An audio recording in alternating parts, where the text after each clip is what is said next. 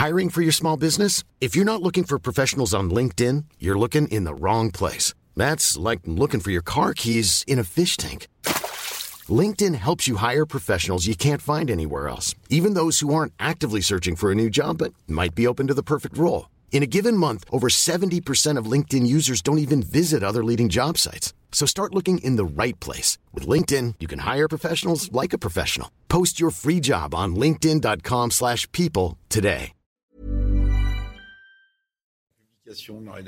Bonsoir à tous, ravi de vous retrouver, c'est le coup d'envoi de Soir Info. Comme euh, chaque jour de 21h à 22h30, on va décrypter l'actualité, en l'occurrence, évidemment, émission euh, très largement, voire intégralement euh, consacrée à ce deuxième tour de législative et tous les enseignements.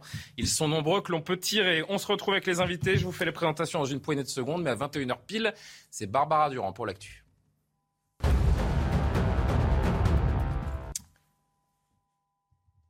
En Ukraine, déclaration de Volodymyr Zelensky devant l'Union africaine. Des millions de tonnes de céréales ne peuvent actuellement être exportées vers l'Afrique en raison du blocus de la flotte russe en mer Noire. Je vous propose d'écouter le président ukrainien. Nous menons des négociations complexes à plusieurs niveaux pour débloquer nos ports ukrainiens. Mais vous voyez, il n'y a pas encore de progrès parce qu'aucun outil réel n'a encore été trouvé pour s'assurer que la Russie ne les attaque pas à nouveau.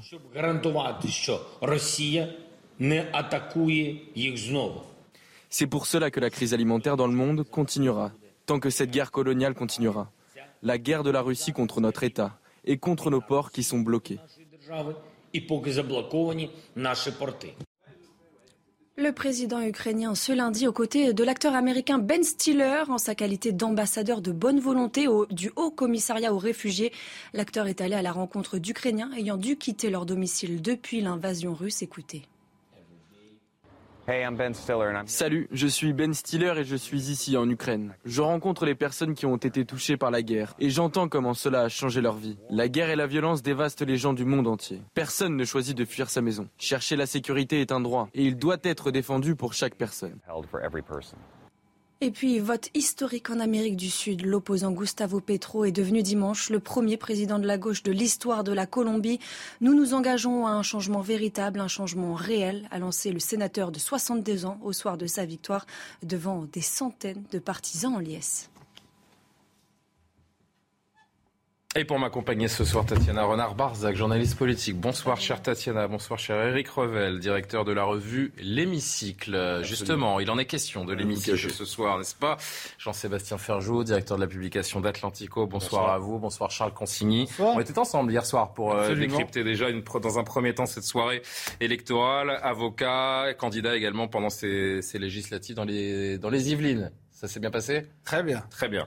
Le pays est-il encore gouvernable? Le scrutin d'hier a totalement rebattu les cartes avec une recomposition à l'Assemblée absolument inédite, des équilibres complètement bouleversés, un échec pour Emmanuel Macron, une victoire historique pour le RN et la NUPES qui ne réussit pas totalement son pari mais qui va peser tout de même euh, sur cette législature. On voit la répartition donc euh, désormais officielle des différents sièges de cette Assemblée euh, nationale. On va s'intéresser évidemment dans un premier temps au chef de, l'État. Regardez le détail pour qu'on comprenne bien, Tatiana, euh, peut-être dans un premier temps qu'on comprenne bien le détail de cette euh, coalition euh, ensemble et ce que cela donne pour l'ex-LREM, désormais Renaissance, pour Horizon et pour le, pour le Modem. Ça va s'afficher, j'imagine, dans quelques secondes. Mais quand on voit, la voici, quand on voit la répartition des, des sièges et en l'absence de majorité absolue, j'ai envie de dire bienvenue dans une France ingouvernable. C'est un gros malaise à l'Elysée depuis hier soir qui pèse c'est panique à bord. Personne euh, au sein de la Macronie n'avait vu euh, poindre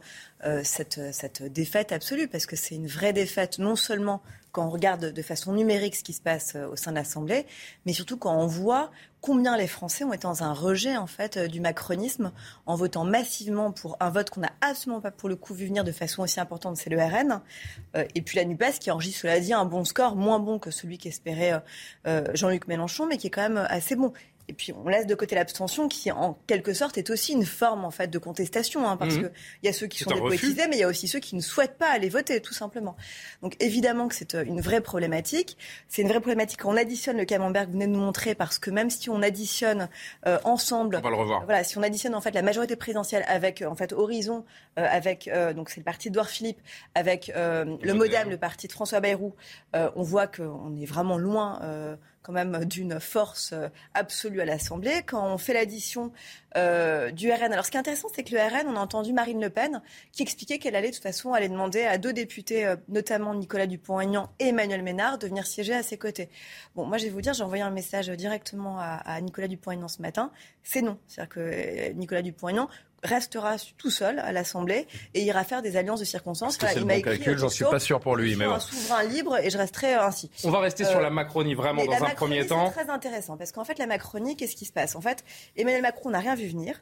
Euh, Emmanuel Macron euh, a rien voulu voir un peu venir. Jupitérienne. Donc là, il y a une descente qui est un petit peu peut-être brutale quand même pour Emmanuel Macron, avec par ailleurs trois ministres très importants au sein de la Macronie qui, euh, qui ont été battus, et puis trois personnalités aussi de la Macronie à l'Assemblée nationale qui ont été battues. Christophe Castaner, Richard Ferrand, président de l'Assemblée nationale, donc Christophe Castaner, président du groupe euh, à l'Assemblée nationale, euh, et le questeur aussi de l'Assemblée. Donc c'est vrai que ça pose une vraie question, une sorte de dégagisme qui s'est concrétisé dans les urnes hier. Éric Revel, le quinquennat est morné Morné, je ne sais pas. Le le président de la République nous a souvent habitués à, des tours de magie. Hein. Il a une faculté à la résilience politique qui n'est pas négligeable. Donc, il va falloir un sacré tour de magie. Oui, hein. oui on verra. Mais euh, avec tout le respect qu'on doit évidemment à la fonction présidentielle, euh, moi, j'y ai vu une triple claque euh, pour Emmanuel Macron et donc pour la Macronie. La première, bon, ben, on l'a dit, il n'y a pas de majorité absolue, loin s'en faut. Hein.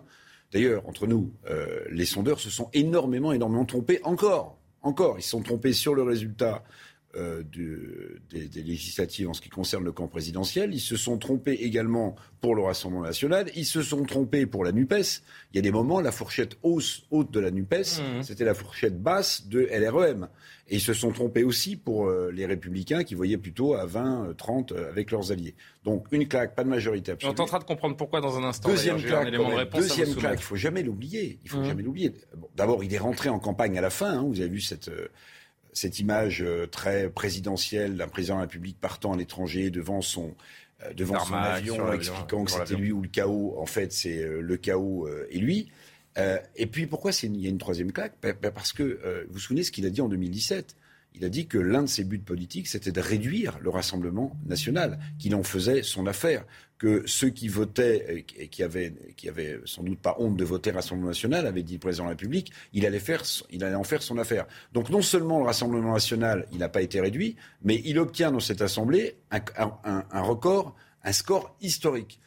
Donc, euh, évidemment, le président de la République est dans les cordes, mais je vous dis, euh, c'est quelqu'un qui est résilient, euh, qui a un ego démesuré, ça du bon et ça du mauvais. Donc, on verra, on verra comment il va réagir.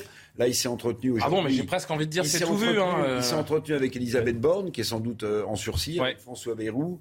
Et Edouard euh, Philippe également aujourd'hui, euh, on, va, on, va y venir. Après une telle défaite, euh, Jean-Sébastien Ferjou, est-ce qu'Emmanuel Macron doit, doit prendre la parole face aux Français, nous donner, nous donner peut-être des, des éléments de sa feuille de route, ce qu'il va faire, la réforme des retraites, quelle est sa ligne? On ne sait même pas en fait pourquoi est-ce qu'il fait un second mandat?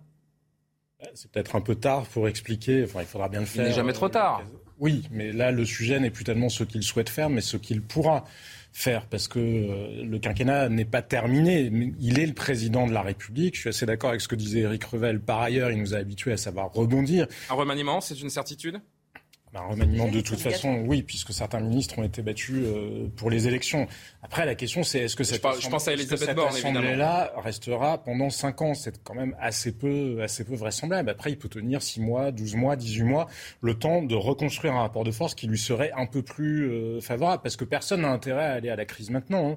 Le Rassemblement national n'aurait pas, pas intérêt à une dissolution de l'Assemblée nationale maintenant. Enfin bref, ni aucun des autres partis d'ailleurs. Donc il n'aurait pas intérêt à voter une motion de censure si tant est qu'il se met tous d'accord euh, toutes les différentes oppositions sur le sujet. Parce qu'il ne faut pas oublier malgré tout qu'il n'y a pas de majorité alternative. Ça n'est pas non plus une cohabitation. Euh, Jean-Luc Mélenchon a raté son pari. Qu'est-ce qu'il peut faire Emmanuel Macron? Bah, Il peut faire voter un projet de loi de finances correctif. Par exemple, pendant la session extraordinaire cet été, en profiter pour mettre des mesures sur le pouvoir d'achat dedans. Ça, il peut utiliser le 49.3 pour le faire. Puis il y a le projet de loi de finances à l'automne. Il peut aussi utiliser le fameux article 49.3 pour le faire. Il peut aussi gouverner par ordonnance, hein, faire un peu de transposition de droit européen par ordonnance sur des sujets, et puis mobiliser bah, vu le message, Vu le message envoyé par les Français euh, hier, il serait peut-être temps de les écouter, parce que, je suis ce, que vous, mais... ce que vous nous dites là, ce sont des, des pirouettes. Je suis d'accord avec vous, c'est pour ça que si on prend... Ça, oui, mais ce ne sont pas que des pirouettes, malgré tout, la vie politique, elle est faite de ça aussi d'une succession de jours pris, les uns, pris les uns après les autres. Après, moi, je pense que c'est un tournant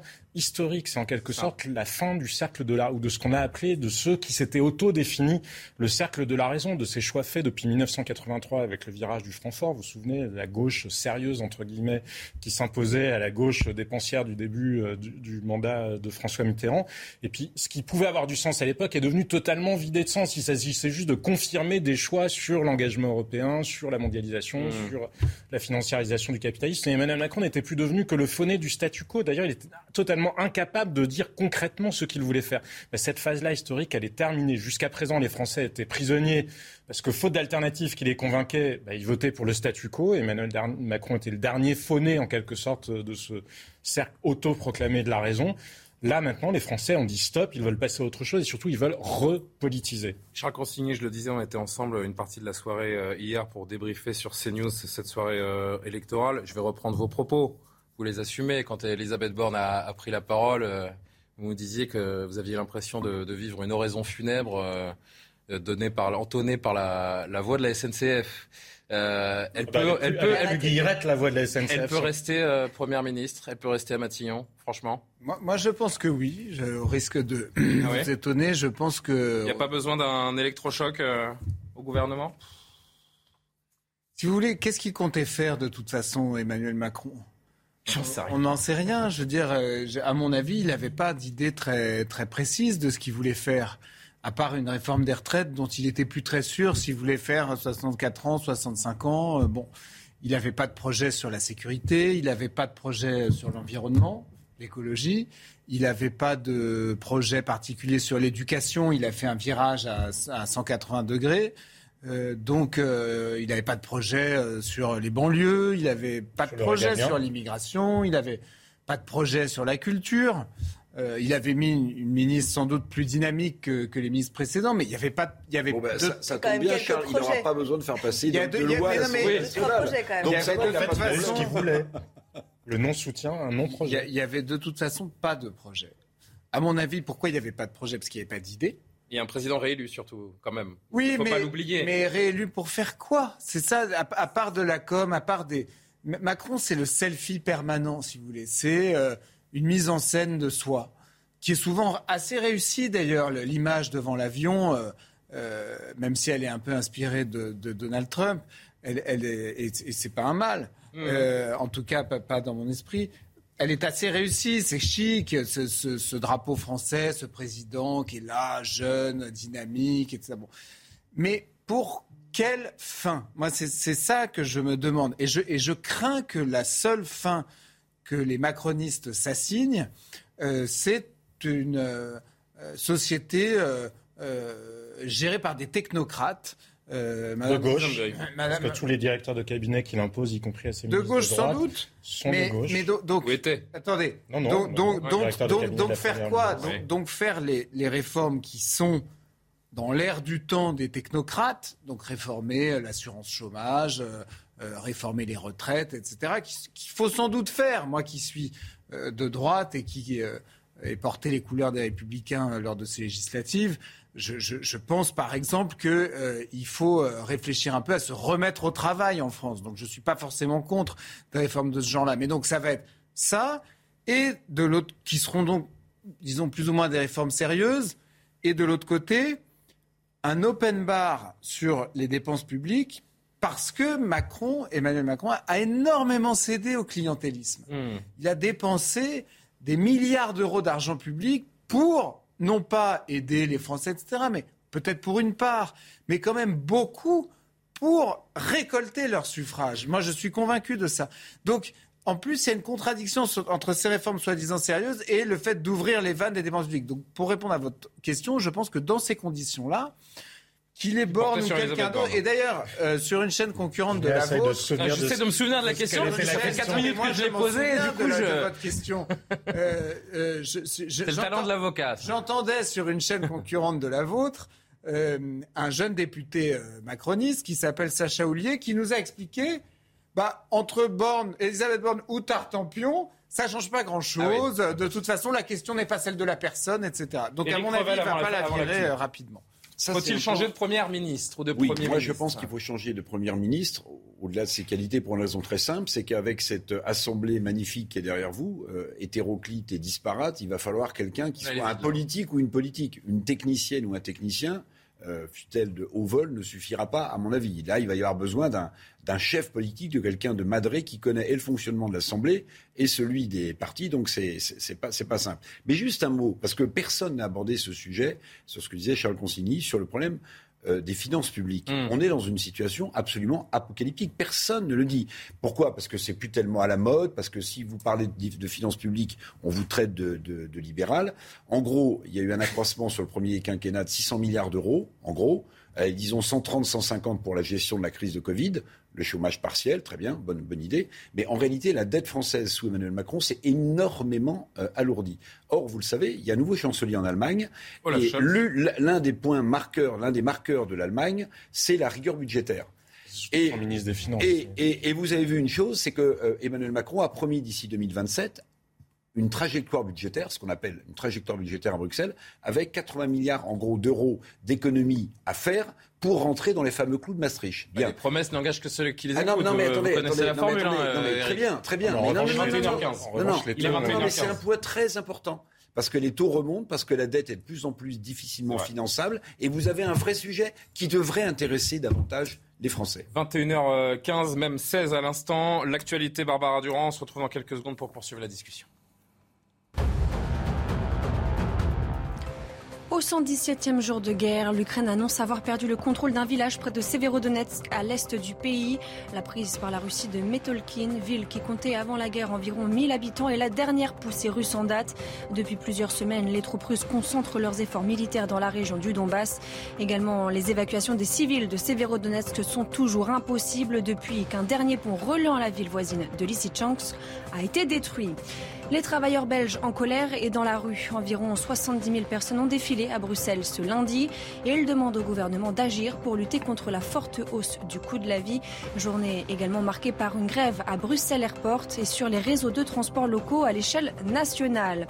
Enfin, en Israël, le chef de la diplomatie Yair Lapid sera bientôt le Premier ministre durant la période entre la dissolution du Parlement et la formation d'un nouveau gouvernement, a déclaré l'actuel Premier ministre Naftali Bennett. Les deux responsables de la coalition au pouvoir depuis un an en Israël viennent d'annoncer leur intention de dissoudre le Parlement pour provoquer de nouvelles élections. Éric Revel, il y a quand même quelque chose d'assez fort dans ce qui s'est passé hier soir. Une seule chose, Français, il y en a plusieurs. Oui, il y en a plusieurs, mais il y en a une qui est extraordinaire quand on euh, y réfléchit un petit peu, c'est que les Français ont élu Emmanuel Macron il y a deux mois. Et deux mois après, ils l'empêchent de gouverner. Finalement, c'est le, le en même temps qui se retourne contre la personne d'Emmanuel Macron. c'est un peu facile, mais je vois ce que ah, C'est un peu facile, mais, c'est un peu vrai surtout. Euh, oui, il y a, y, a, y a, un peu de ça, il y a un peu de ça, mais les Français sont assez coutumiers du fait. Hein, quand vous regardez un peu dans l'histoire politique récente, euh, c'est pas la première fois que les Français euh, euh peuvent surprendre d'ailleurs. Hein, et politiquement, les Français sont, sont finalement très fins. Euh, ils sont jamais là où on les attend et une fois de plus, ils ont quand même déjoué euh, tous euh, les pronostics. Mais je voudrais dire une chose, il y a, mhm. à mon sens, un avantage avec cette assemblée euh, qui semble ingouvernable pour le président de la République. Il y a un avantage qu'il ne faut pas négliger. en fait, l'Assemblée nationale va connaître un état de grâce. Parce que, ce qui n'est pas le cas évidemment du président de la République réélu. Pourquoi est-ce qu'elle va connaître un état de grâce? Parce que les gens qui ont voté en masse Rassemblement national ou NUPES euh, d'une certaine manière, euh, ils vont canaliser leur colère au travers d'élus qui arrivent à l'Assemblée nationale. Et c'est une bonne chose. Pourquoi? Parce que le pays est dans une telle tension sociale euh, et économique, voire identitaire, que en réalité, l'Assemblée nationale peut être pendant un certain nombre de mois le réceptacle des colères qui se sont évacuées dans la rue pendant mmh. des mois au début du quinquennat d'Emmanuel Macron sous la forme des Gilets jaunes. Parce que cette Assemblée nationale, pour un nombre d'électeurs non négligeable, NUPES est porteuse d'espoir. Et cet espoir-là, s'il est un peu canalisé à l'Assemblée nationale, eh bien, il ne se déversera pas dans la rue. Je juste revenir sur, euh, sur une chose, et Tatiana, je, vous, je vous donnerai la parole tout de suite. Je sais Eric euh, Revel, il y a un instant, c'était très clair, c'était parfait, bravo. Non, je n'ai pas dit que c'était parfait, mais... Euh, c'était presque parfait. brillant. Bon, on vous a compris. Bon, c'est ça. Il y a quelques instants, Eric Revel. C'est bon pour l'auto satisfait tout va bien. Non, mais parce que je, voyais des regards un peu Non, non, pas du tout. Bah, ah, justement, j'essaie de, j'essaie de revenir vers vous, chère Tatiana. Euh, il y a quelques minutes, Eric Revel disait, et c'est à juste titre, les sondeurs euh, n'ont rien vu venir, notamment la percée du, du RN, ce désaveu pour euh, Emmanuel Macron. Est-ce que L'impact, euh, notamment de la séquence Stade de France, doit nous interpeller et euh, joue un rôle dans, cette élection et, le résultat qui en découle hier. Je vais vous entendre, Tatiana, tout de suite, mais écoutez, pour rebondir justement, Dominique Régnier, qui est politologue, qui était euh, ce matin chez, Laurence Ferrari, il nous dit qu'on a sous-estimé l'impact de cette affaire du, du, Stade de France qui n'a rien arrangé pour Emmanuel Macron. Si on l'a en régie, c'est parti. Ils ont en quelque sorte montré, euh, donné à voir, imposé à la vue de tous la, réalité euh, d'un problème dans ce pays, qui est un problème de sécurité, qui est patent, euh, qui n'est pas pris en considération comme il le devrait. Et en quelque sorte, ces images-là ont donné raison à l'opinion publique, je dirais. Ce ne sont pas les Français qui ont découvert cette réalité à travers ces images. Ils ont eu le sentiment, les Français, que, en quelque sorte, les médias découvraient une réalité qu'ils ne voulaient pas suffisamment admettre. Euh, avant cet événement. Peut-être que la raison, Tatiana, de la percée des partis radicaux, c'est qu'il n'y a peut-être pas que le pouvoir d'achat qui préoccupe les Français, les Français, mais en effet les questions de sécurité. Et on a minimisé l'impact de cette séquence au Stade de France le 28 mai dernier. Oui et non. alors, oui, parce que quand on voit par exemple la percée du RN. Charles Consigny n'est pas d'accord, j'irai vers lui après. Quand on voit la, si je peux par exemple, quand on voit la percée du RN à l'Assemblée nationale, on, on, voit que justement le RN a marché sur ces deux jambes-là plus, beaucoup plus sur le pouvoir d'achat, mais n'a pas oublié, puisqu'ils n'avaient même pas besoin en fait, de faire campagne sur cette thématique, la sécurité, puisqu'ils incarnent la sécurité et la lutte contre l'immigration, ils incarnent cette thématique. Et on voit par exemple qu'Éric Zemmour, à contrario, qui a fait campagne uniquement sur la sécurité, l'insécurité, n'a aucun député aujourd'hui. Alors pas en faveur du RN, mais en défaveur d'Emmanuel Macron, le Stade de France. Donc, non, mais je, je poursuis mon raisonnement. Ce que je veux dire, c'est que oui, donc la sécurité est une préoccupation des Français, même si elle n'est pas en haut du panier quand on les interroge sur leurs préoccupations principales et les enjeux déterminants de leur vote. Cela dit, moi, je pense que c'est à la fois l'insécurité qui a été euh, euh, qui est ressorti de ces images-là, mais surtout une colère en fait. C'est ce sentiment en fait que le pouvoir politique ment aux Français euh, et dans le déni absolu parce que souvenez-vous, on a eu un déni d'abord euh, du ministre de l'Intérieur euh, lors de son audition à la commission euh, parlementaire. on a eu ensuite la destruction des images. Alors bon gré mal gré, on sera jamais. On sera jamais, mais voilà, c'est quand même assez étrange que personne n'ait eu l'idée d'aller demander une réquisition judiciaire. Je constate au passage. Ce qui était encore possible je constate au passage que Elisabeth Borne a quand même dirigé la RATP pendant quelques années. Elle aurait peut-être pu quand même savoir quelles les procédures. Enfin, accessoirement, voilà. nota bene. Bon, donc c'est vrai que pour les Français, qu'est-ce qui s'est dégagé là D'abord une insécurité, une image très dégradée à l'étranger. Et souvenez-vous déjà, lors des Gilets jaunes, ça fait aussi très mal à l'image française, mais aussi pour les Français qui l'ont vécu aussi assez douloureusement. Mmh. Et puis troisième chose, un sentiment qu'on nous ment, qu'on nous cache des choses et que les choses ne sont jamais claires et qu'on nous prend pour des cons. Enfin, pardon d'être vulgaire, mais et je pense que ça, euh, c'est peut-être plus ça le catalyseur, c'est plus la colère en fait qui a été un dégagisme, mais aussi une colère très forte à la suite des violences des Gilets jaunes, mais aussi ce sentiment, en fait, que les Français ne sont pas pris pour des, des, des, des, gens responsables et qu'on peut dire la vérité, surtout que les, les politiques mentent. Il n'a pas forcément donc euh, donné des voix à Mme Le Pen, mais on a enlevé à Emmanuel moi, Macron. Moi, j'ai une analyse un petit peu particulière, mais je vais quand même vous en faire par deux secondes rapidement. Je, moi, ce que j'avais constaté lors de la présidentielle, c'est que au premier tour, beaucoup de gens qui ont voté pour Mélenchon ont voté au second tour pour Marine Le Pen. Et en fait, lors de cette législative, je pense que ce vote de colère est passé de Jean-Luc Mélenchon, en fait, à Marine Le Pen. Pourquoi? Parce que Jean-Luc Mélenchon, en fait, lui, son fonds de commerce, c'est la radicalité. C'est comme ça, en fait, qu'il engrange aussi au-delà de son programme, des gens qui sont en colère. Sauf qu'il a une vraie ligne de crête parce qu'il doit être radical dans ses positions, sans l'être trop parce que sinon il fait peur. Et je pense qu'en fait, il a fait peur à un moment donné dans l'entre-deux tours parce que les gens se sont dit mince, il est trop radical. Et du coup, il y a une partie de cet électorat-là qui est partie, qui hésitait, qui est partie sur le RN. On va revenir sur ce sujet. Vous avez raison de le soulever. On, en parlera dans, quelques minutes. Juste sur l'impact du Stade de France, vous disiez Euh, je ne suis pas d'accord, Charles Consigny, pourquoi? Non, mais j'allais dire un peu euh, ce qui, vient d'être dit, c'est que le pouvoir d'achat, ça a été aussi une thématique de Marine Le Pen. Le, vote pour euh, les candidats du Rassemblement national n'a pas été un vote simplement sur des questions de sécurité, parce qu'on a vu des débordements au Stade de France. C'était aussi une question de, sur le pouvoir d'achat. moi, je, crois qu'il y a eu aussi une espèce de Macron a été démasqué, en fait, d'une certaine manière. C'est-à-dire que dans tous les votes pour la NUP, il y a la volonté des gens de gauche de revoter à gauche. Et euh, certains, jusque-là, votaient Macron. Euh, faute, de, faute de mieux en quelque sorte, parce qu'il arrivait plus ou moins à leur faire croire qu'il était plus ou moins la gauche. Bon, personne ne peut croire sérieusement à ça, mais... parce que le PS était complètement atone. il y avait une offre politique en face. Voilà, faute, faute, de, faute d'autre chose, il arrivait à, leur faire croire ça.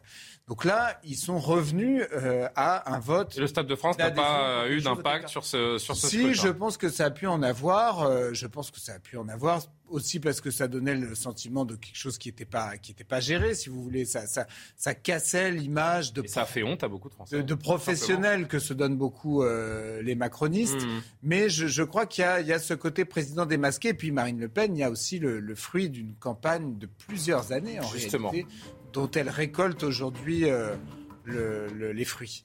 Donc justement, on parlera de Marine Le Pen dans, quelques minutes. On parlera également de la NUPES, qui 24 heures après commence déjà à se déchirer. Hein. Mélenchon veut unir tout ça. Non, disent euh, le PS, le PCF et Europe Écologie Les Verts. Ça commence bien. À tout de suite. La deuxième partie de Soir Info, tout de suite après le rappel de l'actualité de Barbara Durand. Jour J pour le grand oral du baccalauréat. Pour la deuxième année consécutive, les candidats du bac général et technologique passent l'ultime épreuve de leur examen. Les 700 000 lycéens en classe de terminale ont 20 minutes pour convaincre le jury avant de se prêter au jeu des questions-réponses sur un sujet qu'ils ont choisi. Une étape importante notée avec un coefficient 10 en filière générale et 14 en filière technologique.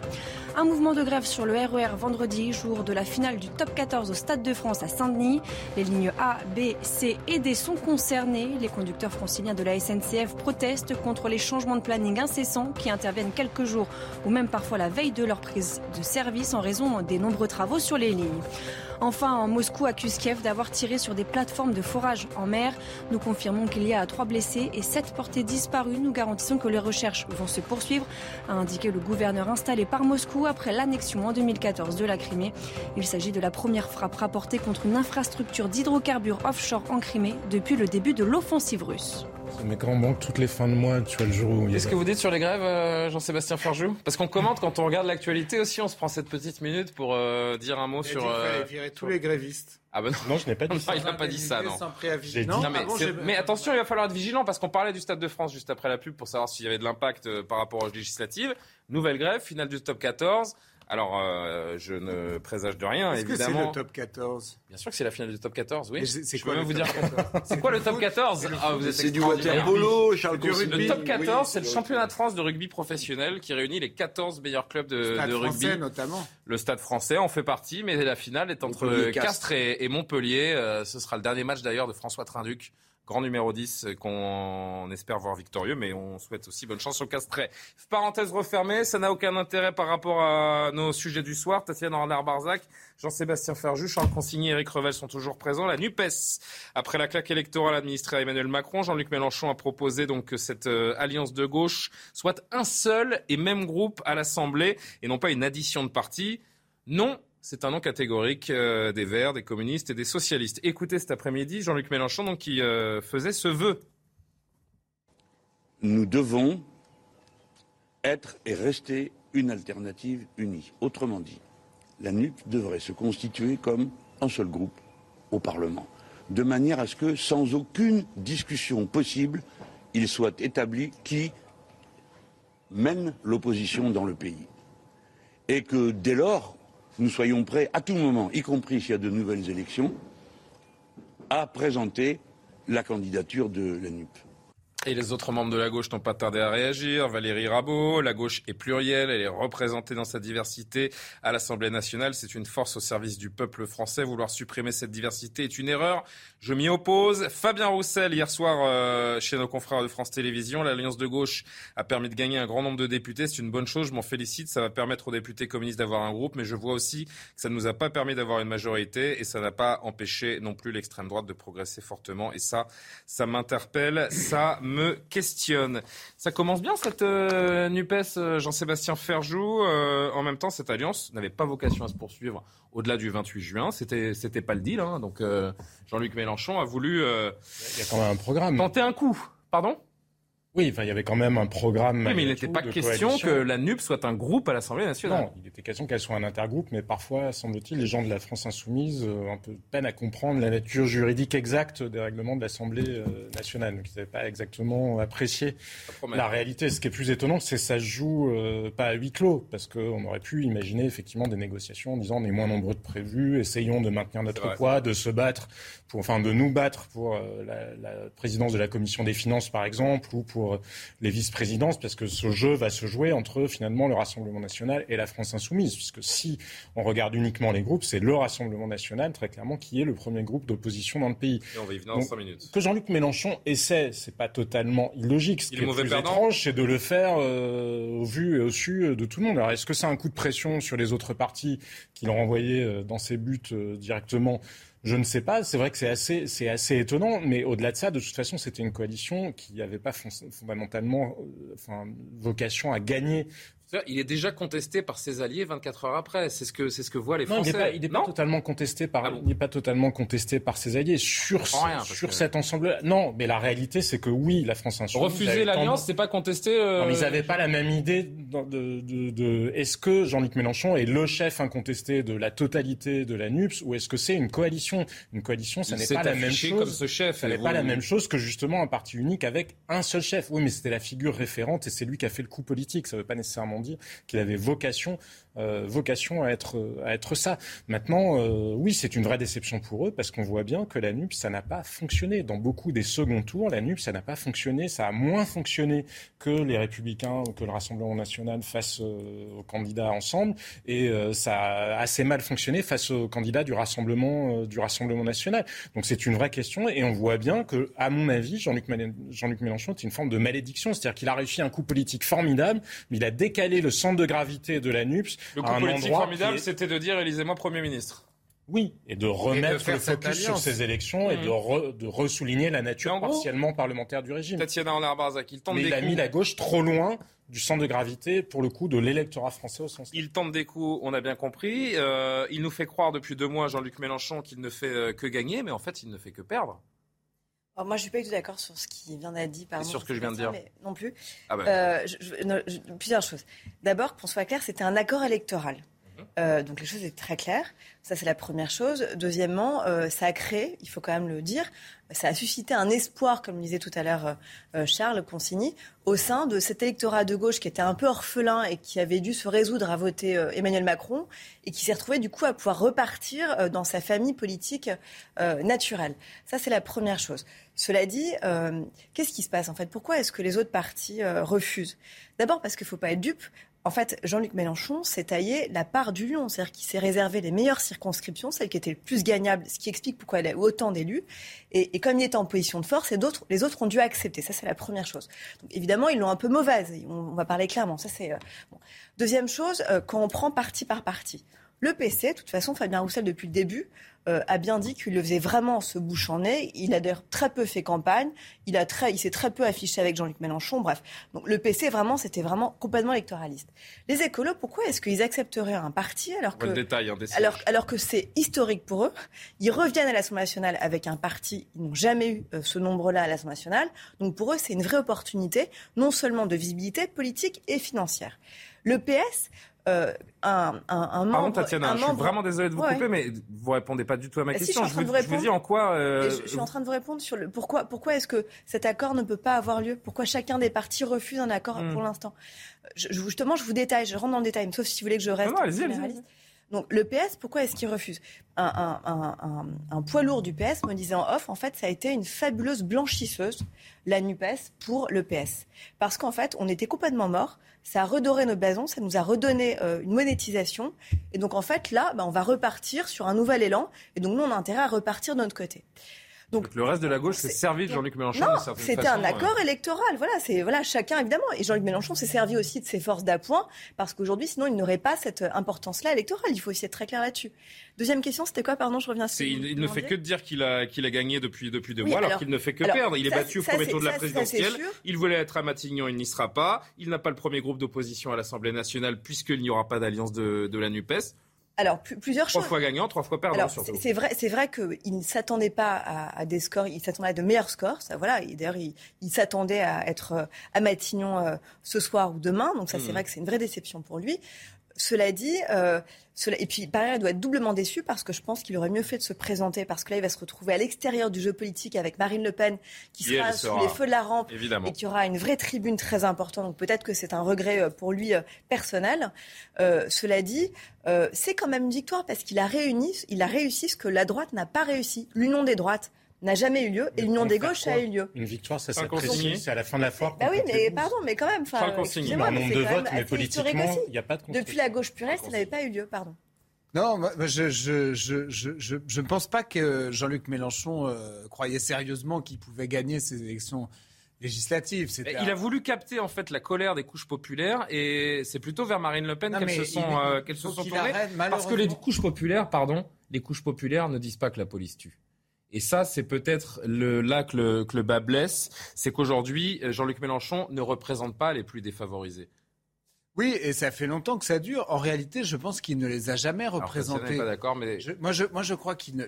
écoutez, les analyses de l'électorat euh, de Jean-Luc Mélenchon sur les dernières présidentielles, les dernières législatives, euh, il a jamais vraiment représenté les classes populaires. ça fait longtemps, mais oui, c'est ce qu'il, euh, c'est ce qu'il cherchait quand même. Qu'elles sont représentées.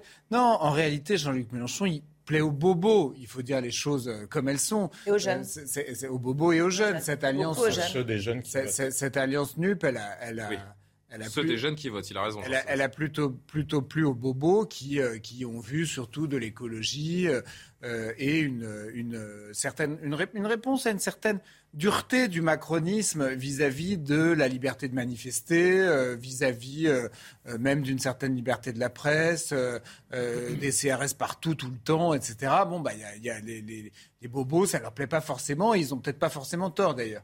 Et donc, ils, voient dans cette, dans cette alliance de gauche quelque chose pour essayer de sortir de, cette espèce de carcan qu'on était en train de, de, mettre sur la société. Moi je, moi, je trouve que Macron a été un président relativement autoritaire sous sous ses airs euh, souriants. descendant, un euh, pouvoir complètement descendant, euh, Jupiter. Sous, sous, ses smileys, son espèce de langage soi-disant moderne, etc., que ne comprenait souvent pas grand-chose et qui peut-être dissimulait une forme de, de, vide, en tout cas de non-nouveauté. il, était assez autoritaire. Et, et je, je crois qu'il y a eu une espèce de suffocation par rapport à ça, et c'est pour ça qu'il y a eu cette espèce de vent de liberté, que ce soit vis-à-vis du RN, de la mmh. NUP, de LR, hein, là je mets tout le monde, mais devant de reprise de la liberté dans le vote. Éric Revel, je parlais de cette expression qu'il a utilisée euh, il y a quelques jours, la police tue, ça a marqué l'opinion publique selon vous? Est-ce que, à l'image du Stade de France et l'impact qu'on peut imaginer sur Emmanuel Macron, est-ce que la police tue, ça a eu un impact en défaveur de Jean-Luc Mélenchon Moi, je suis assez primaire dans mes. Il s'est passé quelque chose dans cette dernière semaine. Je suis assez primaire dans mes analyses euh, politiques et je vais vous dire, euh, en fait, à l'insu de son plein gré, je pense que euh, Jean-Luc Mélenchon a servi sur un plateau à Marine Le Pen un argument extrêmement fort qui complétait sa panoplie d'arguments, qui était d'abord l'argument du pouvoir d'achat et qui était complété par celui de la sécurité. Pourquoi?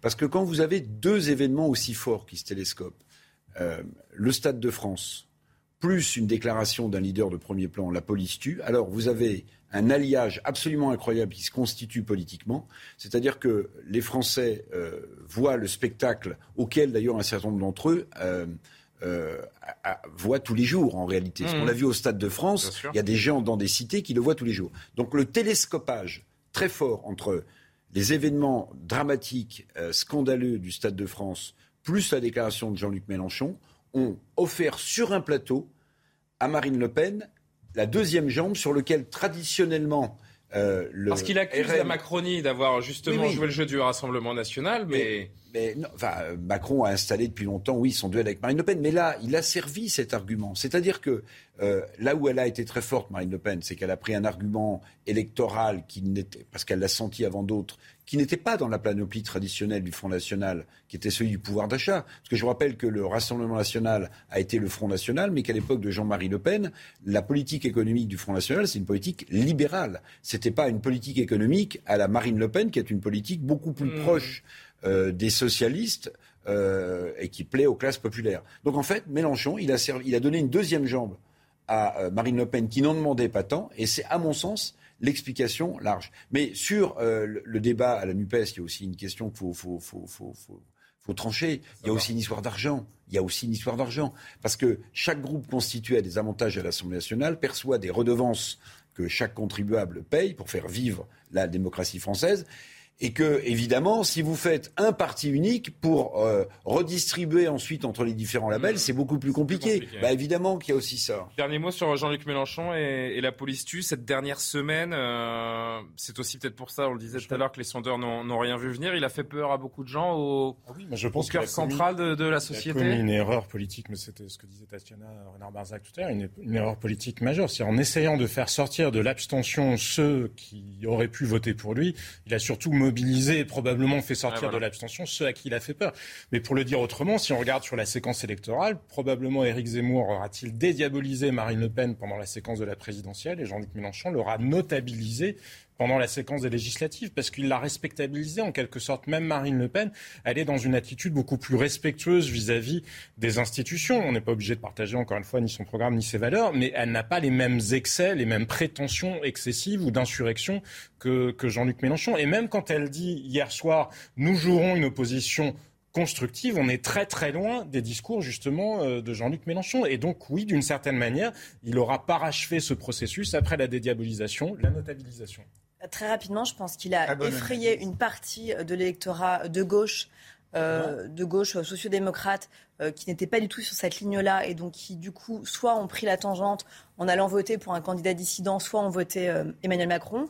Et il a tenté, en fait, d'essayer de capter une partie du vote des jeunes, parce que certains jeunes, il faut quand même le dire, considèrent que oui, il peut y avoir des, violences policières. non, pas que des quartiers. oui, mais il y avait quand même un cynisme électoraliste. Qui parle, qui parle aux jeunes. Et donc, il a tenté par là de, capter un vote jeune. Euh, et il a peut-être réussi en cela quand même, parce que, euh, voilà, euh, la police ne tue pas, mais il y a, c'est indéniable, ces dernières années on l'a vu, il y a des violences policières. Il peut y en avoir certains policiers. Alors si vous dites violences policières, ça veut dire que vous le systémisez. Il y a des violences de policiers. Il peut y avoir des violences policières. Bah, mais le terme violence policière implique un système, pour les, Pour les jeunes, parler à des jeunes. Les jeunes considèrent que oui, il peut y avoir des violences policières. on peut déconstruire aussi des pensées, bah, euh, des idées reçues. Bah, Cédric, Cédric Chouviat, Zéclair, Chouviat, il y a quand même plusieurs affaires ces dernières années qui montrent qu'il peut y avoir malheureusement parfois. Il y a aussi beaucoup d'affaires qui montrent que certains policiers peuvent avoir leur vie qui est mise euh, en péril et qui doivent réagir parfois. Les jeunes, voilà, c'est eux, c'est pas binaire, c'est pas noir ou gris. il peut y avoir des nuances. Alors, je voulais juste, on va on va marquer la pause actu euh, et, la pub, mais je voulais juste finir avec un, poil de légèreté euh, autour de la de la Nupes. Vous savez qu'il y aura donc 23 députés Europe Écologie des Verts à l'Assemblée, dont Sandrine Rousseau qu'on attend Et pas Europe Écologie Les Verts, écologistes, parce qu'au sein de ce groupe, il y, a, je crois, 16 députés vraiment Europe Écologie. En tout cas, Sandrine Rousseau est d'Europe Écologie euh, Les Verts. Hier, elle, s'est félicitée avec ses partisans dans un café parisien de sa victoire. Ou quand l'écriture inclusive vous rend euh, un petit peu zinzin finalement. Déjà, il faut dire Sandrine Roussel. Regardez.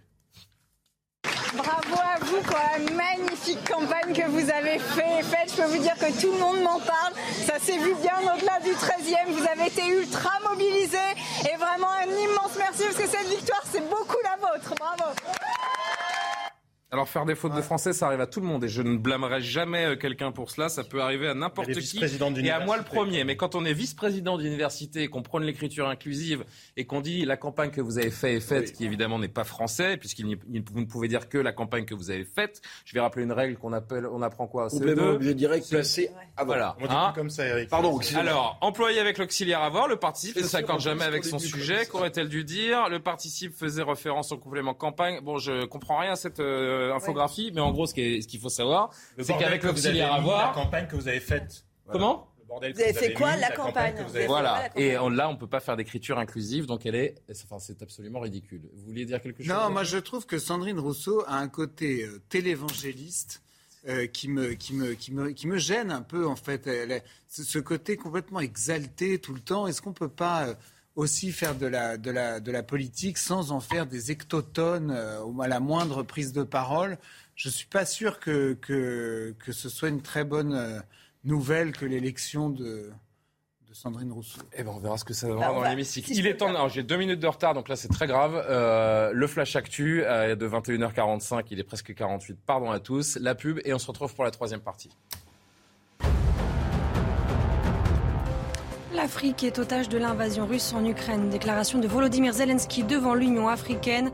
Des millions de tonnes de céréales ne peuvent actuellement être exportées vers l'Afrique en raison du blocus de la flotte russe en mer Noire. Le président ukrainien a indiqué que des négociations difficiles étaient actuellement en cours pour débloquer ces ports. Ce mardi marque le début de l'été, ainsi qu'un événement incontournable en France, la fête de la musique.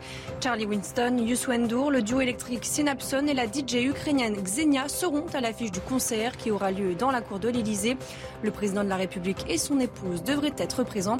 La soirée affiche complet.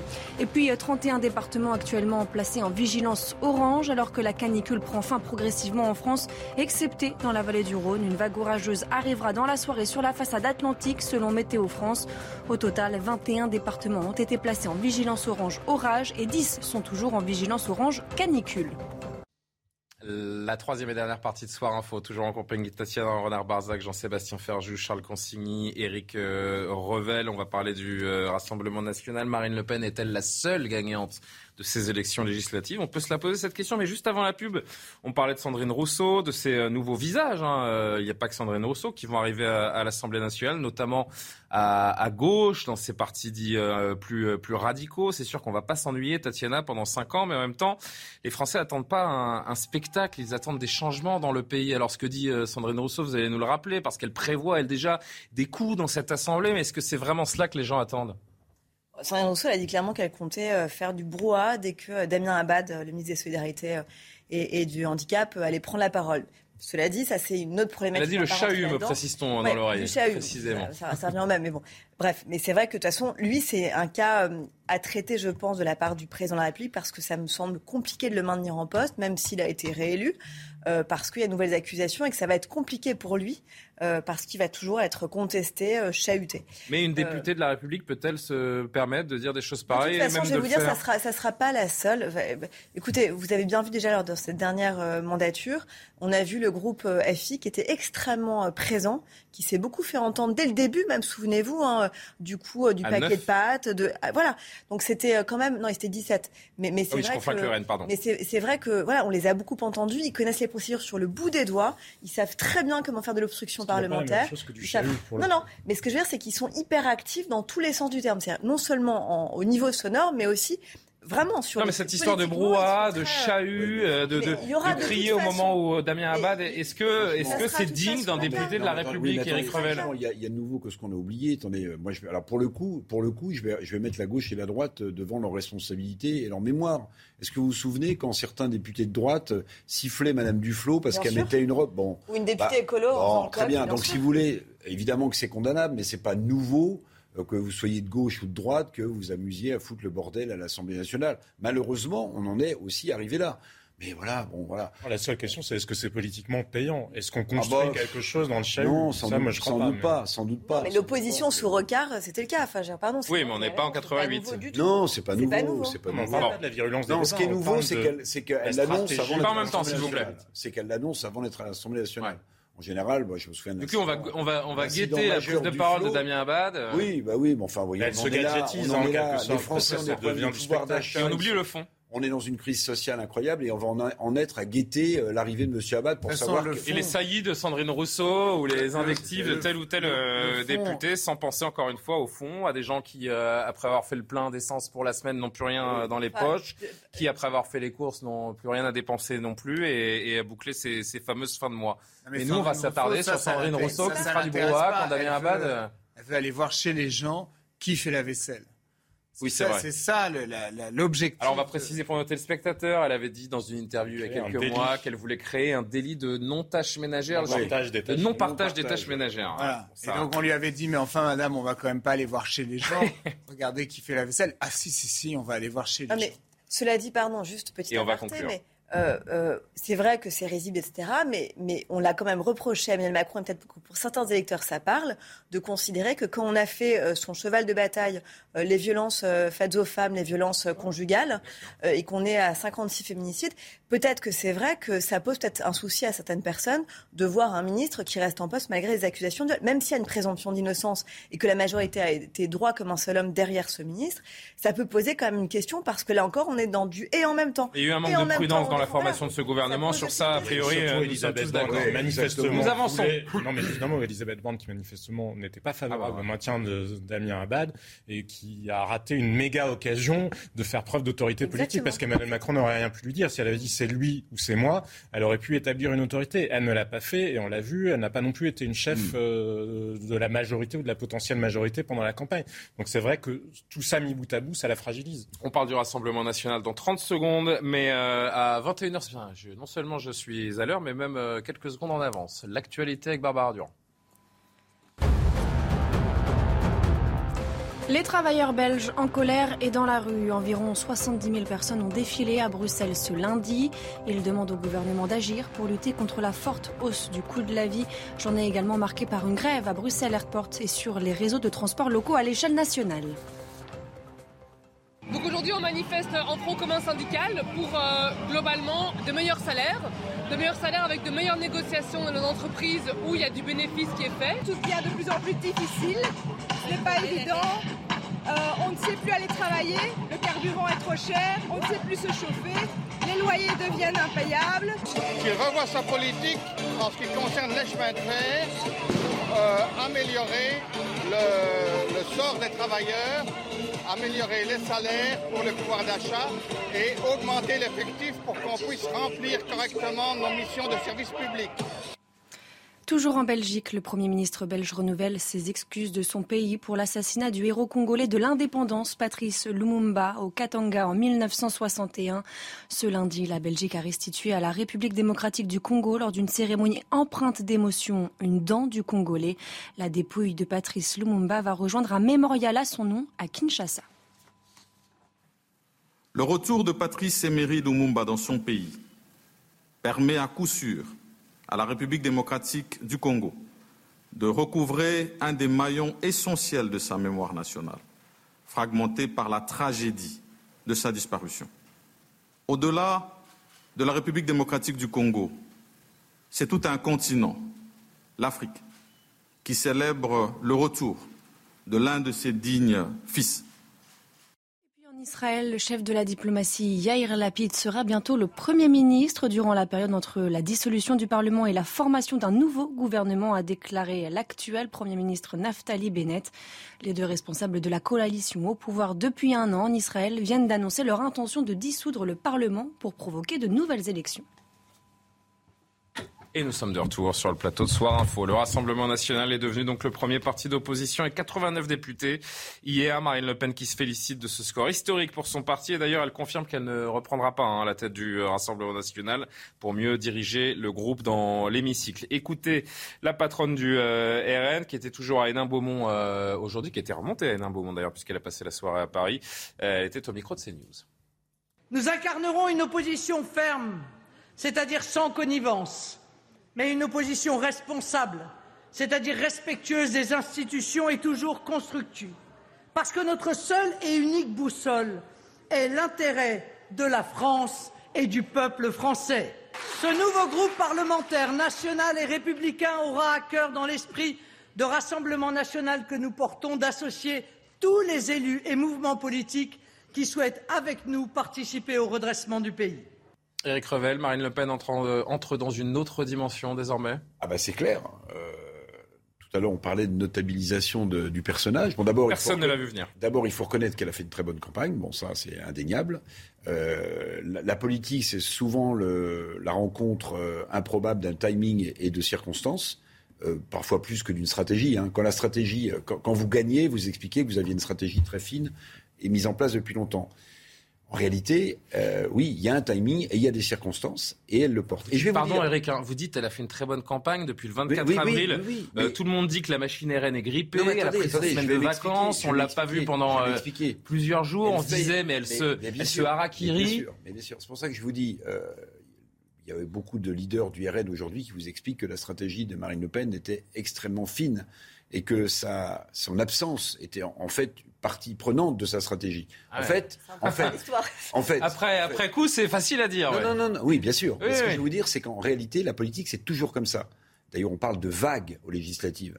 On parle de vagues, c'est-à-dire que si vous êtes sur la bonne vague, euh, presque n'importe qui peut être élu en fait dans une circonscription. Donc c'est la rencontre d'un timing et de circonstances. Et elle a joué à plein là-dedans. Mais où elle est en train de transformer le paysage politique, à mon sens, c'est qu'elle est en train de faire passer le mot populiste, qui a longtemps été connoté de manière extrêmement négative, en tout cas par une partie euh, des médias et euh, des gens qui font de la politique, elle le transforme en populaire. Mmh. Et en fait, ce qui est très fort dans, son, mouvement, au-delà de la notabilisation, des mots qu'elle emploie, que Jean-Marie Le Pen n'aurait jamais employé, euh, évidemment. Elle, veut une, une, opposition constructive, responsable. Elle fait partie de ce que Jean-Marie Le Pen dénonçait. Elle rentre dans l'establishment politique français, c'est la seule façon de prendre le pouvoir. Et donc, elle va faire passer son mouvement d'un mouvement populiste mmh.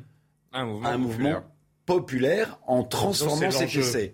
Et je vais vous dire, dans euh, l'ère du peuple, dans l'ère du peuple, écrit par Jean-Luc Mélenchon, page 168, je crois, Charles non, mais je vais vous dire, il dit un truc très précis sur le populisme. Vous connaissez, vous connaissez par cœur le, ah, bouquin bah oui, mais il faut le lire, Jean-Luc. Oui, mais de là à prendre par cœur. Il dit la haine du populisme.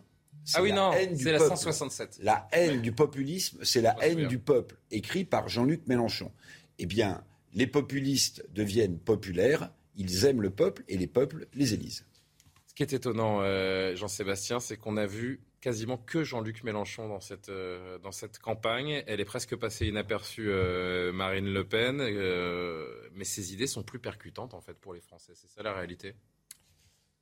Je sais pas, il peut y avoir une forme d'habileté à savoir ne pas trop apparaître. La France est de droite, en fait. dans un contexte d'abstention très élevé, il y a toujours deux sujets. Il y a qui est capable de mobiliser son électorat et surtout qui est capable de ne pas mobiliser l'électorat contre lui. Et d'une certaine manière, Marine Le Pen, elle bénéficie surtout des erreurs de campagne de ceux qui étaient face à elle. Donc Jean-Luc Mélenchon d'un côté, on en parlait tout à l'heure, mais je pense que Jean-Luc Mélenchon a surmobilisé l'électorat qui avait peur de lui et sans réussir fondamentalement à mobiliser celui qui aurait pu le porter lui. Et, Jean, et Emmanuel Macron, tout simplement, toute la rhétorique euh, d'Emmanuel Macron, le cynisme du vote utile, où on nous expliquait, euh, vous posiez la question tout à l'heure sur le Stade de France, mais c'est vrai qu'on nous avait expliqué qu'il fallait voter pour Emmanuel Macron parce qu'il incarnait la compétence et euh, un rempart pour la démocratie. Ben, on a vu qu'un certain nombre de questions de mensonges publics, d'absence de responsabilité assumée se posaient. Donc il y a bien des manières différentes d'abîmer la démocratie. On peut le faire en étant radical ou on peut le faire en n'étant pas à la hauteur des responsabilités qu'on assume. Et puis sur la compétence, ben, chacun aura pu juger qu'elle n'était pas nécessairement présente non plus. Et ce vote utile, ce cynisme du vote utile d'Emmanuel Macron qui a voulu enjamber ce cycle électoral en disant finalement vous n'avez pas d'autre choix, peut-être que je vous convainc pas plus que ça, mais mm. vous n'avez pas d'autre choix parce que tous les autres sont des pouilleux, sont indignes, sont des dangers pour la démocratie. Mais cette fois-ci, les Français, et à la surprise générale, ont dit stop. Stop, nous voulons repolitiser. C'est terminé ce chantage au vote utile. Nous ne l'achèterons plus. Et c'est là où, pour le coup, la stratégie de Marine Le Pen, je suis d'accord avec ce que disait euh, Eric Revel tout à l'heure, elle entre en résonance avec ces circonstances-là et elle a su, à ce moment-là, se rendre plus respectable qu'elle ne l'avait jamais été. Ce premier groupe, Charles Consigny, depuis 1986, pour le Front National à l'époque, Rassemblement National aujourd'hui, c'est une forme de, reconnaissance pour le parti de Marine Le Pen? Oui, moi je crois que c'est la réussite de la campagne de long euh, terme euh, de Marine Le Pen, de longue haleine de Marine Le Pen. Euh, en réalité, ça fait 10 ans, si ce n'est 15 ans, qu'elle est en campagne permanente et qu'elle a fait certains choix stratégiques. elle a choisi de s'intéresser davantage au pouvoir d'achat, de mettre ce thème-là au premier plan. on sait que c'est un thème, évidemment, qui percute dans l'opinion. C'est quelque chose qui, fonctionne. Sarkozy, en 2007, il gagne euh, notamment sur le pouvoir d'achat. Euh, c'est, évident que ça a toujours été, c'est la question centrale pour tout le monde quand même. Hein. c'est une des questions centrales. Euh, donc elle en fait un, elle en fait un cheval de bataille. Euh, elle construit aussi une certaine posture d'humilité et de simplicité par rapport à Macron qui euh, est perçu comme arrogant, prétentieux, déconnecté et ses ministres pareil. Et donc et enfin elle est très axée sur une certaine proximité. On l'a beaucoup vu auprès des uns et des autres dans une démarche comme ça de, de, terrain, comme ils disent tout le temps. Bon. Mais tout, ça, voilà, sur les marchés. Bon. Euh, Macron l'a pas beaucoup vu sur les marchés. Euh, ses ministres, euh, j'en sais rien, mais enfin, c'était pas la même musique. Et donc, ça finit par, par payer. Je sais, j'ai vu par exemple que dans le Bordelais, beaucoup de viticulteurs ont voté pour le Rassemblement national. Pourquoi? Parce qu'avec les différents gels qu'il y a eu, qui ont abîmé des récoltes et qui ont grévé complètement leur, euh, leur budget, leurs recettes. Ils se sont sentis abandonnés par, euh, par l'État. Moi, ce qui m'inquiète un peu euh, là-dedans, dans, dans, le succès de, de, de, de cette recette électorale-là, c'est qu'en fait, j'ai quand même le sentiment qu'en France, on est finalement de plus en plus drogué à l'intervention de l'État, au fait que l'État doit tout prendre en charge. C'est-à-dire que vous avez pratiquement plus personne sur l'échiquier politique, mais peut-être que du coup les républicains ont quelque chose à, faire de ce côté-là. En tout cas, moi, c'est ma ligne. Vous avez presque plus personne pour dire, mais attendez, l'État n'est pas censé prendre en charge la vie intégrale de A jusqu'à Z de tous les citoyens dans tous ses aspects.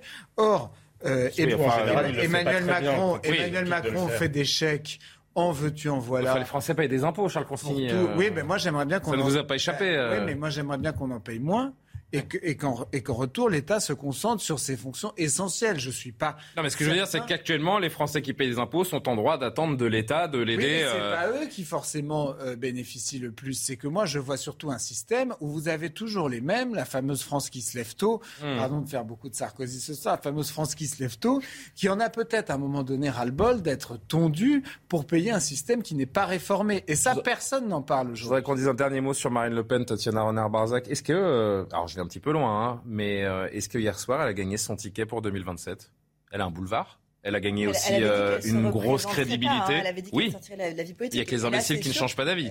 Elle avait dit a priori. Oui, mais comme Jean-Luc Mélenchon, c'est-à-dire que voilà, avec des si, euh, on, imagine bien que sa vie politique n'est pas du tout terminée, loin de là. Et d'ailleurs, j'ai même envie de dire tout. Est-ce que ça vous paraît pertinent de dire qu'elle a hier peut-être ouvert une voie vers 2027 je, pense que c'est une, une victoire personnelle de Marine Le Pen. Pourquoi? Parce qu'en fait, déjà, elle a, eu de l'intuition, elle a eu du nez de capitaliser sur le pouvoir d'achat. Elle a senti que c'était un sujet à un moment donné où on avait par exemple Éric Zemmour qui était vraiment sur la sécurité, où tout le monde disait en fait tu fais une erreur même en interne, il y avait une vraie ligne de fracture en interne avec certains qui étaient sur une ligne très identitaire et qui d'ailleurs sont partis parfois pour euh, certains d'entre eux chez Éric Zemmour. Elle a, elle, a, elle, a, elle, a, elle a eu ce nez-là, un peu derrière la Ségolène Royale, hein. elle a eu ce nez-là et elle a fait campagne en étant proche des gens, comme disait Charles Consigny, dans le quotidien des gens, et en parlant vraiment de leur portefeuille, de leurs emmerdes. Voilà, ce que Emmanuel Macron n'a pas su faire pendant cette campagne. C'est vrai, et c'est la première chose. Elle a eu des nerfs pour résister euh, à l'épisode Zemmour. Elle, elle, a, il y a eu quelques elle, Par ailleurs, deuxième chose, il fallait elle, a, elle a résisté, elle a résisté à cela. Et elle a fait le bon choix de ne pas vouloir faire d'alliance parce que c'était un pari euh, risqué à un moment donné puisqu'il était quand même en expansion avec une vraie dynamique à un moment où elle n'était pas du tout en dynamique. Et elle a eu raison de faire ce choix. C'est ce qu'on voit aujourd'hui avec il y aura elle désormais. Il y aura, alors, 10 secondes vraiment. Juste un mot, il y aura quand même l'épreuve de vérité parce que les 89 ah, députés du Rassemblement, euh, pardon, je pensais que vous avez mais les 89 députés du Rassemblement national, c'est là où on va voir quand même le travail qui n'a pas été fait en amont. Elle a, elle a eu de l'instinct, elle a su respectabiliser ou en tout cas dédiaboliser le parti. Mais les 89 députés, ce ne sont pas des députés que le parti connaît de très près. Hein. Hier au siège, ils recevaient des coups de téléphone de gens qui en a été élus. Ils les connaissent à peine. C'est là où on va voir qu'un parti, pour qu'il s'ancre et qu'il soit capable d'être dans une construction et de capitaliser sur le long terme, il faut que ce soit véritablement ancré, que ce soit des gens qui soient à la hauteur de leur mission. On verra si c'est le cas pour les députés du RN. Et Marine Le Pen est désormais en position d'empêcher euh, le gouvernement de faire ce qu'il veut et le chef de l'État plus particulièrement. Écoutez, là, c'était aujourd'hui. Est-ce que euh, Emmanuel Macron va pouvoir faire ce qu'il veut Non, la réponse est non. Clairement, ce, matin, c'est non. Et tant mieux, c'est-à-dire la retraite à 65 ans, je pense que c'est une réforme enterrée, ainsi que toute une série d'autres mesures que souhaitait mettre en place Emmanuel Macron et qui, euh, en réalité, étaient toxiques pour les Français. Donc à toutes ces mesures-là, nous allons bien sûr nous opposer et il devra faire avec, parce que c'est la volonté du peuple français. Je rappelle que l'Assemblée nationale est la maison du peuple français. Il s'y est réinvité hier soir et il s'y est réinvité de la plus belle des façons, je le pense en déjouant tous les pronostics. Et bien entendu, l'ensemble des députés du Rassemblement national seront à disposition du peuple français pour pouvoir mener cette opposition qui sera extrêmement ferme, mais également constructive. C'est quand même le grand retour de la vie politique dans notre pays. Oui, bien sûr. C'est euh, de cela, on peut se réjouir. De l'Assemblée nationale qui aurait toujours, toujours dû être comme ça et qui, par ailleurs, est à l'image en fait de la France aujourd'hui. C'est presque une sorte de proportionnel en fait. Pourtant, on n'en a pas, mais c'est vraiment ça, bien sûr. Et donc, en cela, c'est très sain et c'est, euh, je trouve, intéressant. On va vivre des moments certes très difficiles pour euh, Emmanuel Macron et sa majorité présidentielle, mais à la fois très intéressants. Et ce qui est, et ce qui est paradoxal, c'est que si on a une autre lecture, on peut se dire on est au bord de la crise de régime. Alors, c'est vraiment euh, cette balance est difficile à, hier, les premières à appréhender. Celle que je viens d'avoir. Première réaction et deuxième réaction, au final, c'est blocage absolu avec évidemment un, risque de blocage institutionnel très très fort, des oppositions très fortes. Regardez, là, Marine Le Pen dit je vais être constructive.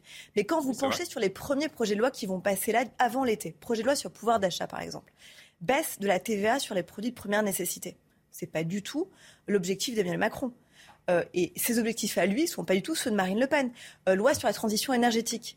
Euh, Emmanuel Macron ne compte pas supprimer les éoliennes. Enfin, on voit qu'il va y avoir des points de blocage extrêmement. Le talent rhétorique et, le talent politique. Il va falloir négocier texte par texte. des députés qui sont à l'Assemblée. Et c'est en cela que je rejoins juste deux secondes Jean-Sébastien. Deux choses, c'est que d'abord, c'est vrai que parmi les candidats RN, une cadre disait en fait, moi, je suis cadre depuis très longtemps, je connais pas deux tiers des députés qui ont été élus au sein du RN. Cela dit, quand on voit la carte géographique, la carte électorale du RN, c'est hyper intéressant parce qu'en fait, ils ont vraiment pris de nouvelles régions et surtout, ils ont pris des régions historiquement à droite, à LR et notamment le Var. Éric Revel, c'est le retour de la, vie politique ou on frôle la crise de régime? C'est tout le paradoxe. Exactement, vous avez bien résumé les choses, mmh. c'est-à-dire qu'à la fois on sent que la politique va réinvestir l'Assemblée nationale, et ça c'est une bonne chose pour le débat en général, avec tous les risques que ça comporte, c'est de se retrouver dans une situation à la quatrième République. Parce que n'oubliez pas une chose, c'est que n'importe quel gouvernement à l'Assemblée nationale, une fois que le 49-3 aura été utilisé une fois par session, hors budget, bah, il est à la merci d'une motion de défiance et d'être renversé, en fait. Ça peut arriver n'importe quand, à n'importe quel moment. Mais sur Marine Le Pen, je voudrais insister sur un point, c'est vrai que c'est une victoire personnelle. C'est la victoire personnelle d'une femme qu'on avait enterrée après les régionales, vous vous souvenez, euh, qui avait été désastreuse pour le Rassemblement national. Et ça peut penser à une petite. Alors ça va faire très ancien combattant, et pardonnez-moi, mais il y a très longtemps. on les aime bien les anciens combattants. enfin que tout le monde connaît, Pierre Mesmer, euh, qui était un grand premier ministre, mmh. gaulliste, euh, m'avait fait cette réflexion. Il m'avait dit, je lui ai dit, mais la politique c'est terrible. Et il m'a dit, vous savez, en politique, vous prenez un centimètre de blindage par an. Et il m'avait fait comme ça. Il m'a dit, moi, vous voyez, ça fait 40 ans que je fais de la politique. Ça c'est la cantine de l'Assemblée. C'est non, non, non, pas du tout. Et en fait, Marine Le Pen, en fait, rien ne remplace l'expérience en politique et le blindage que vous faites. Parce que pour résister à toutes les pressions qu'elle a subies, il fallait qu'elle ait... Bien sûr, il fallait Alors avançons euh, sur euh, une dernière question. Que devra faire Emmanuel Macron donc pour éviter le, blocage? Il va chercher, on l'a bien compris, des majorités texte par, par texte euh, avancées qu'un à un pendant, pendant 5 ans. Il n'y a pas 50 solutions a priori pour lui. Soit il entre dans une coalition avec LR ou euh, avec une forme de, centre-gauche. Soit il tente le pourrissement pour aller vers euh, une fameuse dissolution qu'on évoque d'ici six mois, euh, un an. Écoutez Christian Jacob, le patron des LR, sur une éventuelle coalition. Ça s'est vite réglé aussi cet après-midi, cette histoire. Nous sommes dans, l'opposition, dans l'opposition au, gouvernement et à Emmanuel Macron que nous avons combattu pendant ces élections législatives. Euh, et, nous resterons bien évidemment sur cette ligne. Donc il n'est pas question euh, ni de pacte, ni de coalition, ni quelque accord de quelque nature que ce soit. On n'est pas là pour bloquer, mais on n'est pas à vendre. Donc pas question de rentrer dans une majorité présidentielle, pas question d'un accord de gouvernement. Mais une chose est certaine, c'est qu'à l'Assemblée, rien ne se fera avec M. Mélenchon et rien ne se fera avec Mme Le Pen. Et avec M. Macron? Non, je pense qu'il est un peu coincé. Pas de euh, deal possible avec la droite? ça, doit lui faire tout drôle de se dire que les républicains qu'il a essayé d'atomiser depuis plusieurs années. Vous parlez d'Xavier Bertrand ou de Christian Jacob là? Je parle d'Emmanuel Macron. Sarkozy. Ah pardon, d'Emmanuel Macron. Macron. Euh, les avec diverses manœuvres, Nicolas Sarkozy. Y compris eh les... Non, mais avec diverses manœuvres, y compris les pires. moi, je, je, trouve que la campagne de Valérie Pécresse a été sabotée d'une manière absolument. Mais moi, la question que je vous pose, c'est est-ce que LR peut être une force d'appoint pour Emmanuel Macron LR ne sera pas une force d'appoint pour Emmanuel Macron, sauf à ce qu'ils mettent un Premier ministre LR et dix ministres LR, c'est-à-dire sauf s'ils donnent le pouvoir à LR, ça ne sera pas une force d'appoint pour Emmanuel Macron. Il devra se débrouiller, pour parler euh, euh, élégamment, euh, il devra se débrouiller pour convaincre que ces mesures vont dans le bon sens. Donc quand il l'ouvrira grand les vannes de la dépense publique comme il s'apprêtait à le faire avec ces mesures sur le pouvoir d'achat qui, à mon avis, n'ont été annoncées que dans un but strictement électoraliste, eh ben, il, devra se débrouiller pour faire voter ces mesures électoralistes. Et à mon avis, il aura un peu de mal. Voilà, il va découvrir tout à coup l'humilité, la démocratie, le dialogue. Il va découvrir ce que c'est que d'avoir une vraie assemblée avec pas seulement des godillots. Il va voir que quand il y a une commission d'enquête parlementaire, il, se passe quelque du chose. Je veux dire, moi je me souviens, pardon, mais moi j'ai pas oublié le, quinquennat de Macron. Euh, la commission d'enquête Benalla, qui est un scandale conduite par Yael Braun-Pivet, qui est maintenant ministre, qui, dont le seul but a été de blanchir Benalla. Et après la justice... vous le pardonnera jamais. Et après la justice, ou d'autres qui ont voulu rejoindre Macron, il n'aura jamais pardonné d'avoir moi, je ne veux pas rejoindre Macron, donc moi, je m'en fiche complètement. N'insultez pas l'avenir.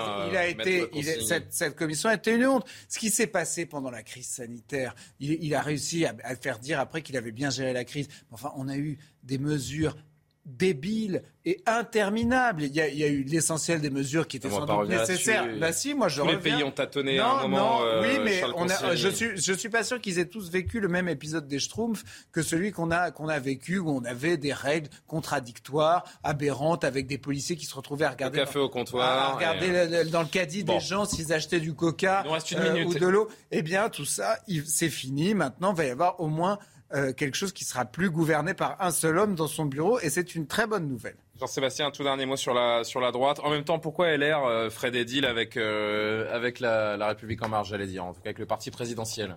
Même si ce soir Catherine Vautrin, qui avait été pressentie pour être Premier ministre, donne une interview dans Libération, c'est le meilleur endroit pour s'adresser à l'électorat de droite, mais enfin bref, euh, et propose un pacte de gouvernement. Alors après, quand on lit, quand on lit, quand on lit l'interview, quand on lit l'interview, on comprend mieux pourquoi Emmanuel Macron hésitait entre elle et Elisabeth Borne, parce que c'est exactement la même vacuité idéologique. Il y a que des mots clés. Alors elle dit et surtout l'impérieuse nécessité de la transition écologique, mais tout ça montre bien à quel point de toute façon ils seraient bien en peine les uns et les autres de négocier aussi un pacte de gouvernement, puisqu'Emmanuel Macron n'a pas de programme et que les Républicains n'ont plus de ligne politique. Donc le sujet, ça sera qui reprendra la direction des Républicains, la succession euh, de Christian Jacob? Est-ce que ce sera Laurent Wauquiez? Est-ce que ce sera David Lisnard Est-ce que ce sera Éric Ciotti? Ou les autres? ceux qui sont en position de le faire Mais en l'état, ils sont incapables de toute façon de négocier quoi que ce soit. Ils n'ont pas de ligne. Il est quasiment l'heure de refermer ce, ce soir info et j'allais euh, j'allais vous quitter sans vous donner l'information la plus importante de la journée qui n'a rien à voir avec les législatives. L'INSEE a révélé aujourd'hui le top 10 des prénoms les plus donnés sur l'année 2021.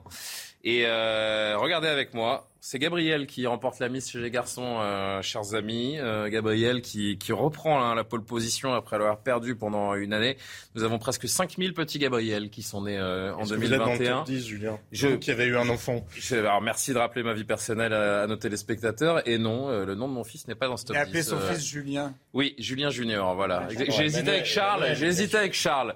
non, ce n'est ni l'un ni l'autre. Regardez, vous avez Léo, Raphaël, c'est les noms courts. Hein, ce sont les prénoms courts qui, qui ont le plus de succès. Maël, Noah notamment. Chez les filles, la prime à Alba. Jade. Jade qui, qui est devant Louise, euh, Emma, Ambre. Euh, oui, il y avait une histoire avec Alba, euh, je sais plus pourquoi, mais c'est un nom qui revient, qui revient bien à la mode. Les Ava, les Alma, les Iris, les Romy également. Romy revient bien. Alors, faut savoir une chose quand même, c'est que d'une manière générale, certes, les Gabriel et les Jade arrivent en première position en France, mais ils ne représentent finalement que 1 à 2 des naissances ce qui souligne la grande diversité en fait des, des prénoms dans notre pays, parce que c'est vrai que dans le temps, par exemple, ah mais dans le temps, il y, a, une trentaine d'années, 30-40 ans, le, prénom qui était en tête, le prénom qui était en tête représentait 4 à 5 des prénoms. Là, c'est 1 à 2 donc ça veut dire qu'il y a beaucoup plus de diversité des prénoms. Il y a un retour de vieux prénoms aussi, Louise, Rose, Alice, c'est intéressant ah aussi. Ah, Alice, c'est pas, c'est pas vieux prénom, Alice. Si, Tatiana, j'ai pas vu dans le top 10, non. Votre grand-mère s'appelait Alice? Ma sœur s'appelle Alice. Et je l'embrasse. Ça tombe bien. C'était pas la même, je vous assure. Ça tombe bien, j'ai un cours de, de stretching dans, dans 8 heures. Tiens plus l'antenne là. Non, complètement. C'est terminé. En plus, j'ai une minute 42, j'ai une minute 42 de retard. Ouais, on va reprendre le contrôle. On embrasse tous les enfants qui sont nés en 2021 et, euh, et tous les téléspectateurs qui sont couchés, c'est vrai. Les vôtres sont au lit, euh, Jean-Sébastien? J'espère bien. Comment ils s'appellent? Non. Non, ça va. ils sont pas, ils sont pas, personne ne s'appelle comme eux. Bon, allez, je remercie tous les téléspectateurs de Even when we're on a budget, we still deserve nice things. Quince is a place to scoop up stunning high-end goods for 50 to 80% less than similar brands. They have buttery soft cashmere sweaters starting at $50, luxurious Italian leather bags, and so much more. Plus, Quince only works with factories that use safe, ethical, and responsible manufacturing. Get the high-end goods you'll love without the high price tag with Quince. Go to quince.com/style for free shipping and 365-day returns.